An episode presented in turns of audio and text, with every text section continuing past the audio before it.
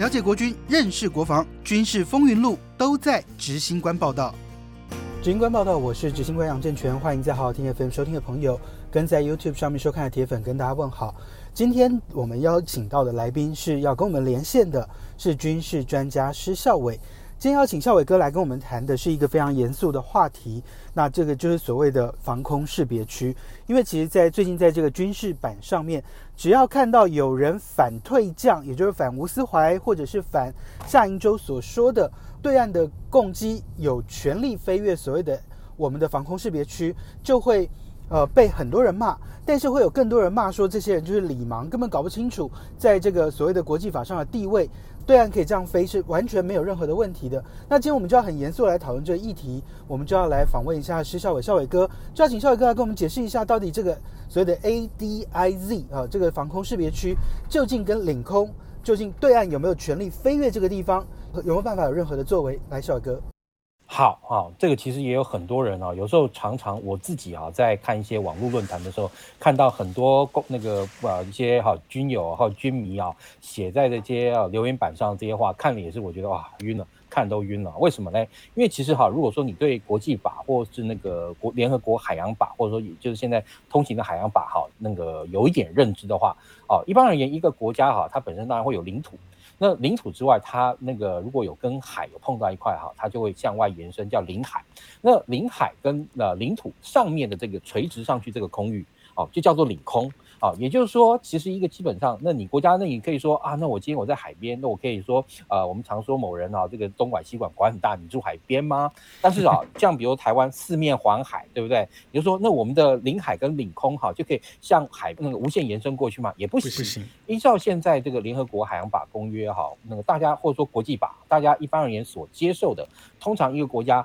它的那个海岸线不会非常平直嘛，对不对？然后另外它可能外面有些岛嘛。所以好，那就依照你的一些重要的岛屿，然后跟啊啊那个你的这个领土啊，就是主要的这个国土，然后画一个东西叫做领海基线，也就照这个领海基线。当然，你这个领海基线你不乱不能乱画，像不能你不能说从三角角一口气哈，从这个三角角画到对面的那个太平洋另外一边的圣地亚哥。再画到这个南美的圣地亚哥，然后再画回台湾的三角角。虽然说我们大家都叫那个这大家都叫圣地亚哥，你不能这样画，对不对？所以它的限制是你哈可以向外延伸十二海里，十二海海里哈大概差不多是二十公里出头啦。所以也就是说哈，一个国家所能够拥有的领海，大概呢就是你站在沙滩上往外看，大约二十公里，那个是你的领海。那当然，其实因为以以现代这种基建哦，那特别是现代战机啊，飞的速度非常快。那所以通常呢，啊，那基本上在国际上也接受一个概念，其实这个也还是没有哈，这个呃，我印象没错的话，还是没有那种那个国际法未接的，也就是叫近邻水域。什么叫近邻水域呢？就从十二海里再延伸十二海里出去，变二十四海里啊，它称为你的近邻水域。但是当然，呃，人家当别人的基建已经跑到你离你二十四海里，就大概五十公里不到的这种地方，你当然会很紧张了。那一定是都那个特别这种不审机啊、不明机，你一定很一定很紧张。但是我刚刚要讲，你真的有权。对它做强制处分的是，它一定要进到你的十二海里之内，就像先进领空，对，领空，领空跟那个领领海就领海上方这样一个领空。好，那我们现在再来讲到这个 ADIS 啊，就是 Air Defense。Identification zone 啊，就是防空识别区是怎么来的？那当然，其实这个防空识别区也是跟你飞机飞太快哈有相连相关联的这个关系。过去哈在冷战初期啊，也就是当这个苏联还有当这个中国大陆哈都啊完全这个我中华民国这个大陆地区哈被共党全部这个接收统治以后，那这个时候呢，美方就其实沿着前苏联还有包含中国大陆的这个就是低岛链的上空哈，然后呢，另外其实在包含像这个土耳其奇啊，然后希腊那边，然后另外还有在像包含斯堪的纳维亚半岛，还有包含像那个呃波罗的海哦，那个当时那个美国啊就划设了相当多的防空识别区。那这个防空识别区什么？就是因为飞机会飞嘛，速度很快嘛，甚至于后来还超音速嘛。那你原先的领空哈跟领海这样一个距离，可能没有办法有效的阻隔敌机。但是你说现在重点就来了。这个由美方当初所单方面宣布的这个防空识别区，它在国际法或是联合国海洋法公约上，它没有任何的法律效力。所以也就是说，像比如说现在大陆的这个军机啊，最常跑到我们的西南空域，对不对？在那个地方，好，其实如果出了大陆的领海基线，然后离我们的东沙岛十二海里以外，那基本上那个地方的在英文上的定义叫做 international water，就是国际水域。嗯，对，也就是说哈，你其实我们大部分的这个呃防空识别区啊，是画在这个国际水域上面的。那当然，其实一开始画的时候，那时候当时哈，当过去美国为了要提高这个区域的这个防空警戒，其实是以我们台湾来讲，我们的防空识别区其实划到这个福建，甚至于江西啊，甚至于浙江哈的这个范围境内。为什么？因为你要如果说这个区域有这个大陆的这个军机的这个动态的话，是很有可能会啊往台湾这边来，对，往往台湾这边来的。所以在这个情况下呢，当然从过去一直到现在，我们也是把就是防空识别区啊视为就是我们空军空防的这个警戒的这个第一道线。也就是说，如果当大陆的这个军机出现在这个防空识别区上的时候，我们就必须要提高戒那个警戒跟戒备。当然了，那你如果说在大陆这个内陆的，那我们基本上是不太管它。但如果说在沿海的沿海军机啊出了这个沿海十海里，那甚至于哈，那如果说呃我方的这个空军的实际的这个活动区域啊，在一九九九年这个呃。呃，两国论之前，我们的中华民国空军啊，事实上是控制整个台湾海峡上空的这个空中行动权的。那当然，后来在九九年之后，美方就逼我们把呃台湾海峡这个海峡中线以西的部分啊让出去了哈。但是在这个情况下，我们还是必须讲。即便是我们刚刚讲到的，呃，在啊，不管是在大陆内陆或是那个台湾海峡上，那特别是台湾海峡跟我们这个西南空域，它其实本身有相当大的这个部分，就是属于我们刚刚前面所提到的 international water，也就是啊国际水域。那这个国际水域基本上来说，呃，任何国家的基建都在上面拥有自由航行权，叫做公海自由航行。是，那这我这边要请教校伟哥，就其实，呃，你这样的讲法就是跟。吴思怀或者是夏银洲，他们过去在媒体端所讲的这一种，就是对岸其实是有权在那个地方来飞越是没有任何问题，但那个地方确实也是我们的防空识别区，那离台湾也很近，应该不算远了。哦，就是说不算太远。对对，那那其实你我我这样讲啊，今天以我我家在这里，我门在这边，嗯，我外面可能还有个花园，那我花园外面有人每天拿着飞机大炮那边对着我，或者是在那边经过。难道我我不应该就是当做没看到？我觉得这很难啦。嗯，那那我我这样讲，如果说以退将这样的观点来讲的话，他们可以飞啊，那我们管个屁。对，严格来说，他还的确是讲到了一个法律的现实面。像前几天，呃，我刚好也这个听了一个陈永康将军他讲的一个，等于说是他有一个也提到哈这样一个那个 A D I Z 的问题。他其实也讲到哈，其实我们现在因 A D I Z 大陆的军机不断在那边飞行，对不对？其实我们能够做的事情其实是非常有限的。大家可能甚至不知道，我们能做的事情其实非常有限。像当然，你可以在这个广播上常常听到这个中华民国空军广播广播，然后这个。怎样怎样，然后请立刻呃回转脱离。其实他理都可以不用理，他不理你，而且完全不违背任何的国际法。这是会会让大家很沮丧，对不对？所以好，在这个情况下，以我们这个国军啊守土有责的立场，好，他就可能会派战机上去啊，远远的跟你，我看你，你看你看我，对。那当然，过去我们也看到有一些这个照片啊，感觉好像我们的军机跟他们的军机啊飞得很近。当然，那有些地方呢是用了一些摄影的这个技巧，例如说，他可能用一个比较长的这个镜头，稍微长一点的镜头，把那个画面产生一个压缩感以后，感觉我们两架飞机啊，好像我们跟大陆的军机距离很近，其实还是有一定的这个安全距离的。因为其实说真的啦，任何一个军机的飞行员，对不对，都不喜欢呢别人在你的六点钟方向或在你的旁边后面，然后呢，其实会对飞行的人来说啊是有一定的这个心理压力的。那当然，你又说为什么大陆哈最近老喜欢挑这个台湾的这个防西南的防空识别区？其实这个西南防空识别区那一块区域很大，再加上其实还有一个在我们防空识别区外的这个东沙岛，所以当然对我们来说，在心理上来讲。大陆的军机一直在那个台湾的西南空域这样一个活动，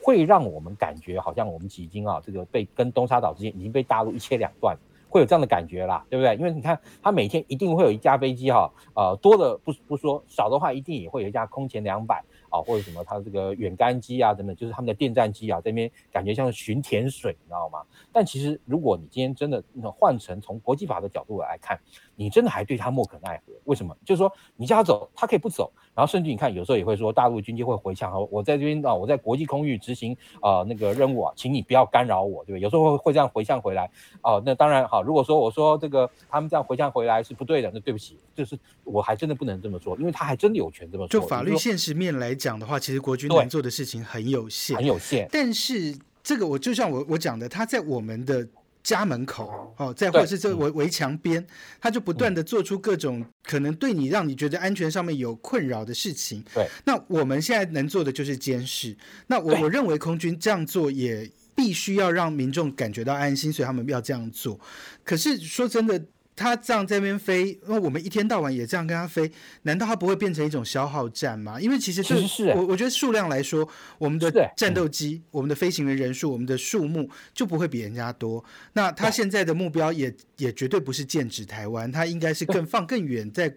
在要成为国际强权的这个路上。那想请教邵伟哥，就我们除了上去监视之外，我们还能做什么？他如果真的不小心飞过来，我们有有反应时间吗？嗯，好。那其实我们刚刚甚至于讲到另外一个部分啊，就是说啊，当这个敌对的这样一个军机，它如果真的万一往你的领空里面飞，你怎么办？但其实你知道吗？在通常飞到领空里面啊，如果双方不是处于一个宣战或交战状态，那这个时候它飞机飞到你的这个领空附近，对不对？然后不小心跑进来了。他甚至可以，他也可以宣称我有无害通过权啊，也就是说，我今天从这边过去，啊，我是无害的。比如说，好，假设说啊，他从那个假设了，我们假设一个状况，他好已经飞到海峡中线以东了，而且呢，啊，甚至可能从这个呃澎湖跟台湾之间穿过，那这个时候你说是离我们会不会很近？很近，对不对？我相信这个时候甚至于好，这个空军作战司令啊，已经在那个在一个什么不是按不按下那个防空警报啊，那个之间啊，已经在你知道已经在天人交战。但但是他这个时候，我刚刚讲，如果说他从台湾跟澎湖之间的这个中线穿过，哎，他其实严格来讲，它也还是在公海上走哦，对不对？当然了，我们会那说这个地方，因为我们跟有澎湖，所以我们把澎湖划到我们领海基线里面，你侵入我们领空，对。但是如果说它今天是由南往北，由由北往南，它并没有突然往左偏或往右偏的时候，这个时候它可以说他是穿海通过。对他，哎，其实我跟你讲，这在国际法上也是一个很微妙的部分。当然，那你要做这种叫做呃，这个叫做这个无害通过，他一定要事先知会我们。但现在在这种情况下，你说他当然不可能会事先知会我们，而且知会我们，我们一定不会让他过，对不对？但是我跟你讲，在这个情况下，在国际上来说，其实这种状况还是某种程度来说还是允许的。好，那当然这种状况是一个比较极端状况，以目前情况来看，对岸应该也不会这么做。但是当然很现实的一个部分就是说，他如果今天真的只有在我们防空识别区，而且其实啊，如果说你把这一大段时间啊，这个大陆的这个军机在我们的这个东那西南防空识别区，还有哪里呢？它其实还有包含啊，在我们的东北角啊，就是从与那国岛那个地方啊，切到那个菲律宾海。当然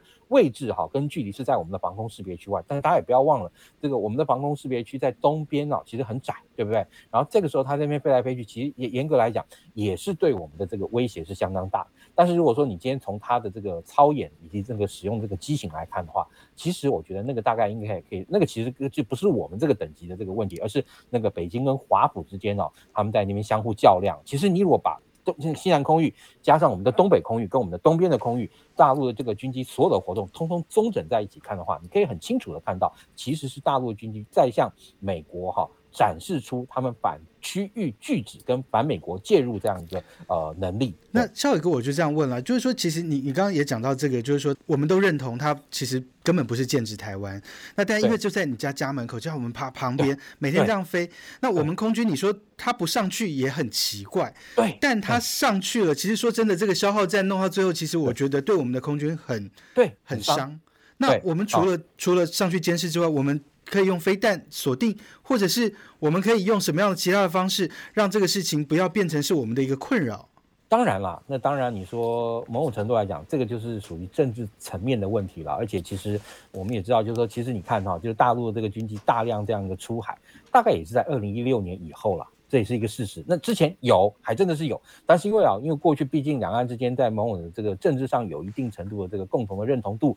所以他会在你台湾看得到的地方啊，尽量的算是比较谨慎一点。那但是如果说当这个原呃这个双方这个等于说呃从大陆的角度来讲，叫做政治互信基础没了啊，那。他就不在意我们这边的感受了。那对于我们来说的话，的确，就如刚刚郑权你所说的，我们的压力会非常大。因为呢，你如说他所有的飞机来都来，然后你就派飞机上去看，我跟你说，那真的会搞死空军啊。那所以当然，OK，他们现在有做了一些调整了。就我了解，比如说他们可能知道，首先啊，如果是应对大陆的那个慢速机，好，那我们可能哈，也就是从我们这边派慢速机，可能像 P 三反潜机啦，或者幺三洞啊，然后这个反正就跟他陪他绕一绕嘛。那你说 P 三的这个航程那么长啊，那当然陪他绕当。是没有问题的。那当然，如果对方是突然出现一大批的这个战轰机的话，对不对？像呃十月初哈，美国跟英国还有这个日本的这个直升机护卫舰啊，美国的航他们的航空母舰从这巴士海峡哈啊穿越通。大陆军机大举出海，那这个时候我方也会派出我们的这个军机在攻警戒，因为它那个动辄十几二十架，那等于说是可以对美国跟英国的航空母舰啊模严格来讲模拟发动多波式攻击，万一它转个向，哇，那我们就累了，是不是？所以在这个时候，我们就必须要在空中保持一个对等啊，或可以应对的这样一个数量在空中。当然，其实哎，这种东西是非常耗损我们空军的这样一个呃实力，因为毕竟我们我们飞机少，我们人也少啊。你像甚至于哈这种情况会给空军带来一个比较不好的影响是什么嘞？就是。一般而言，一个空军的飞行员，假设。他一个月啊，他的这个飞行任务的那个时间，假设是二十小时，哈，那其实当然我们过去是比标准是十五小时啊，但是我假设说是二十小时的话，那这二十小时里面啊，他大概要有十五个小时去飞训练任务，那五个小时飞那个战备任务，他为什么要这样分呢？因为你看八号成军呃那个编程体验这个 F 十六 B，它本身你看它的那个上面飞机的这个电子装备多复杂，三个大大的这个多功能显示幕，还加两个小的，然后中间一大堆这些东西，那这些东西其实你飞行员要非常熟悉的把每一个这个界面叫出来，对不对？在那火石电光一瞬间找到你需要的这那个界面跟你所需要的功能，都需要去练，经常去练。其实我认识一个经历过这个九九年两国论的一个教官嘛，他那时候就说，他那时候哈，每次上上去这个排定的这个任务上去，就被叫任务转用。什么叫任务转用呢？就是他飞上去之后，大陆飞机出来了，那他原先任务就不要做，就过去看这个事情。然后但回来之后，这个科目也没有办法补。所以他说，后来等到大概两国论的这个状况啊缓解以后，他有时候在出很多这个任务啊。他说，特别是一些啊那个平常比较少的对地的这种任务，对不对？他在做的时候，他说他要去把那个页面啊，在电脑上他用那个，因为飞行员通常其实是用那个左手在那个那个就是油门杆上哈，就是那去拨那个页面。他说你他说弄弄弄，哎，他要想一下。哎，怎么搞的？因为为什么你久没练，你忘记了？所以这种东西其实会对我们的飞行员造成这样的一个影响。那你想想看，他在空中火石电光一瞬间，可能在做一个地面科目，他想一下。哎，如果来不及反应的话，是不是就发生一些憾事的可能性就有了？所以在这个情况下，呃，我们现在哈，虽然说号称未来马上又要再进六十六架 F 十六呃 Block 七零战机，然后现在也有大概一百四十架左右的 F 十六正在陆续购改，然后可以完成，加起来有这个两百一十架，哇，这个数量非常多。但其实相对来讲哈，我们刚刚讲到，你一架飞机啊，一个月能够飞几批？然后你有多少人哈可以去飞？其实相对来说哈。如果跟对岸现在所拥有的资源来说的话，我们的确是相对来说是比较居于这样一个比较不利的这样一个状态。我们数量真的比人家少非常多，所以在这个情况下，好，刚刚郑权你有说的，譬如我们是不是可能透过呃追瞄啊等等？那当然，其实我我们也不会真的傻傻不隆咚的就真的去开那个呃那个那个照明雷达哈，飞弹的这个射控雷达去照它。为什么？第一，你也泄密，对不对？因为照明雷达这种资讯这个非常珍贵，所以呢，其实啊，我们应该就是一个保持叫做防空系统追歼，也就是说。我们透过这个监视雷达哦，知道在哪里。你你只要反正航向对我们哈没有那太大的这样一个威胁，对不对？基本上来讲，你要飞你就飞吧，对。因为其实说真的，你真的应对不来。而且说真的，大家长久以往啊，以为只有西南呃空域有状况，其实我跟大家讲，东南空域状况也很多。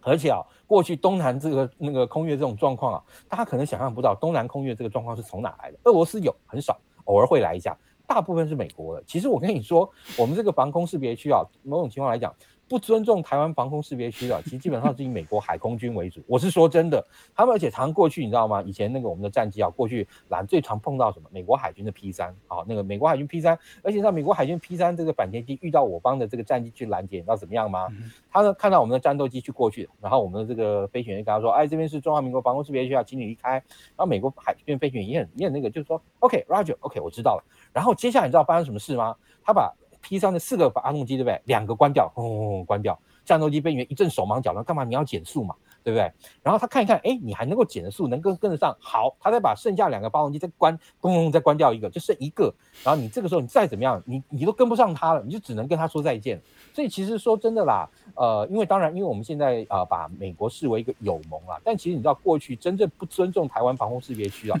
当然，因为随着大陆的这个力量起来，这几年我们感觉好像这是很大的新闻。但其实如果你在飞行这个圈子啊听久，你会知道，其实以前真正比较不尊重台湾防空识别区，反而是哎这个美国佬老大哥，你知道吗？对。是，那其实校伟哥，我们今天这样是一个很专业的一个讨论，而不是像在这个，我想你也看很多军事版了，就是大家都是用那种情绪语言在那边讲啊，反正你不行啊，我们空军怎么样，反正就是就是讲很多。那因为我觉得带头发言的是退将，那嗯，不管是夏银洲、吴思怀，或者是说一些可能过去的一些空军的老老将领们，那他们用。这样的语言来来说，然后要告诉大家，要说服大家，就是说我们是无权做什么的。可是我我这样说了，就是说其实这是一种观感问题，也是一个政治问题。那么毕竟是退役将领，那我们中华民国国军的假想敌依旧还是中国大陆的解放军。那那在这样都现实都没有改变的情况之下，我们的这个。这样的讨论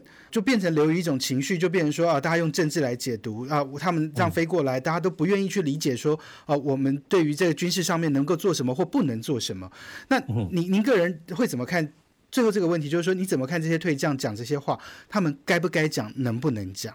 唉，其实啊，因为毕竟啊，那老将的这些发言啊，的确会很让人哈怀疑国军。但是啊，其实我自己的感觉是哈，今天你怀疑他与否，今天毕竟就说每个人都有每个人呃说话的这个权利，而且只要他讲的话不违反法律，今天除非说我们今天中华民国今天白人版面红国旗拔下来，换一个这个红底，然后白圈圈里面有个这个万版呃黑色版万字，那在这个情况下你要去质疑他的忠诚或干嘛，那我没意见啊。但是如果今天我们是一个自由民主的一个环境的话，这样子说了，我个人也很认同一件事，他们这样说在观感上真的很不好，特别是啊，他们过去曾经这样位居要职，然后呃主导这样一个中华民国的这样一个防务。当然，我们必须要说，在他们心目中的这个国家认同，或许跟可能现在。大部分的这些人，呃，心中认同的这样一个国家认同啊，会有一定程度这样一个差异哦。那但你也不能说他们是敌人，因为某种程度来讲，一个国家的这个认同，它本身有一些延续性。那当然啊，透过现在这样一个政治正确或不正确与否啊，你就给他有一个这样一个论断。我觉得这某种程度来讲，也不能说是一件公平的事情。但当然，我也必须说，因为毕竟他是我们的这个对岸嘛，是我们现在最大的这个假想敌。所以哈，在这些老将们哈，在面对大陆的时候。的发言啊，真的还是要小心又谨慎是比较好啦。那当然，有时候你可能说你是找到他的道，像比如说啊，他们说那次去这个人民大会堂，对不对？那基本上就是哎，那个然后说哎，今天怎么就就带了去，然后去了之后才发现，好，那那在那个情况下，当然因为你是客，你又不能太给不给主人面子。但是很多地方还是有一些这个小的这种方式啊，可以展现哈这个呃你的某种程度，你跟他之间是有一些不一样的。譬如说呃，我们记得以前在亚营第一次年会啊，那时候郭婉荣前部长对不对去。他就来一个起立不肃立，对不对？某种程度来说，你在这些现实上面来说，你必须要尊重啊，必须要尊重一些现实，对不对？那当然你已经被带进去，你要尊重一些现实，但是你还是用一些方法，那种感觉你不是乖乖的坐在那边啊聆听训示。那再加上就是说，你现在的这种发言更是洞见观瞻，其实。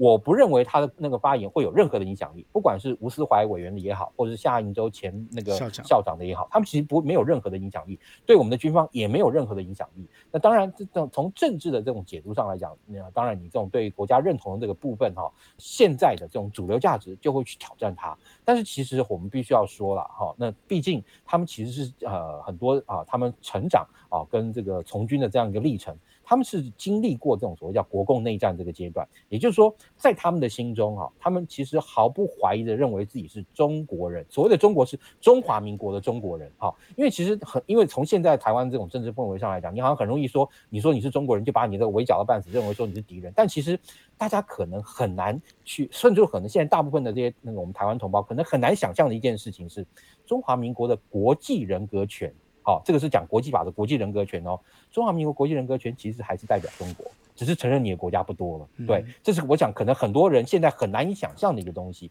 所以你在这个情况下，那当然这些退将的这样一个发言，你可以选择不认同、不接受。但是我觉得啊，你就让他说吧，对不对？因为他有他讲话的自由嘛，对不对？但是当然，我也必须说，我真的也非常认为他们这样的一个说法，其实在现在的这个社会以及现在这样一个两岸对峙的这个状态上来说，的确是不适合。我我认为会有一些混淆，所谓的这个到底敌人是谁的问题啦。就是说，尤其他们还是退役的将领，那现在还有国军在为我们的国民守守这个大门的时候，我认为他们其实，在不了解政治的情况之下，我认为他们其实这些话也许就不要公开这么大声，对，就不要多说哈。对，那有些的确在法律上来讲说的是事实，但是在政治上来讲哈，可能会让这边很多人听了很刺耳。哦，那当然，像比如说，你看我们今天这么一分析下来，看我们的观众其实也就可以理解到一件事情，其实大陆在那个地方飞还真的是哈，那个他在飞好，他是在国际水域，对，对你拿他没辙，对你真拿他没辙。